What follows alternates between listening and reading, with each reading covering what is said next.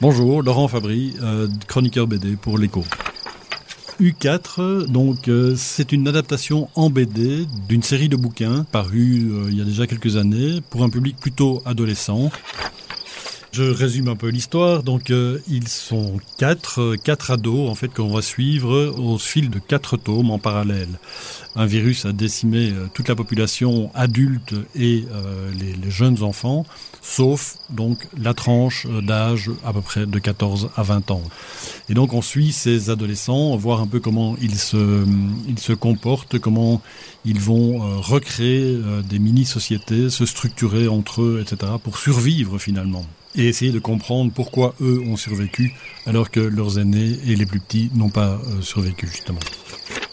On rentre là-dedans, mais à vitesse grand V et euh, on a à peine fait cinq pages que, est déjà happé par l'histoire et on a envie de savoir euh, la suite.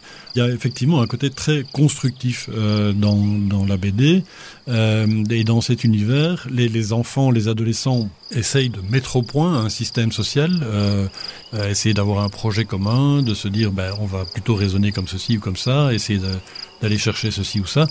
Euh, et dès qu'on a lu un des albums, on a envie de lire les trois autres, et puis évidemment euh, l'album final, euh, pour comprendre le, le, toute la mécanique.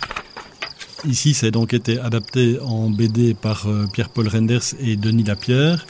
Ils sont accompagnés au dessin par euh, Adrian Huelva, qui est un, un, jeune dessinateur espagnol. C'est son premier travail en BD euh, publié, en tout cas. Il a beaucoup travaillé pour le dessin animé notamment. Du coup, il a un, trait, un graphisme qui est très dynamique, qui est très jeune aussi. Ça s'adresse évidemment à des ados, mais c'est vraiment un plaisir de lecture, euh, quel que soit son âge.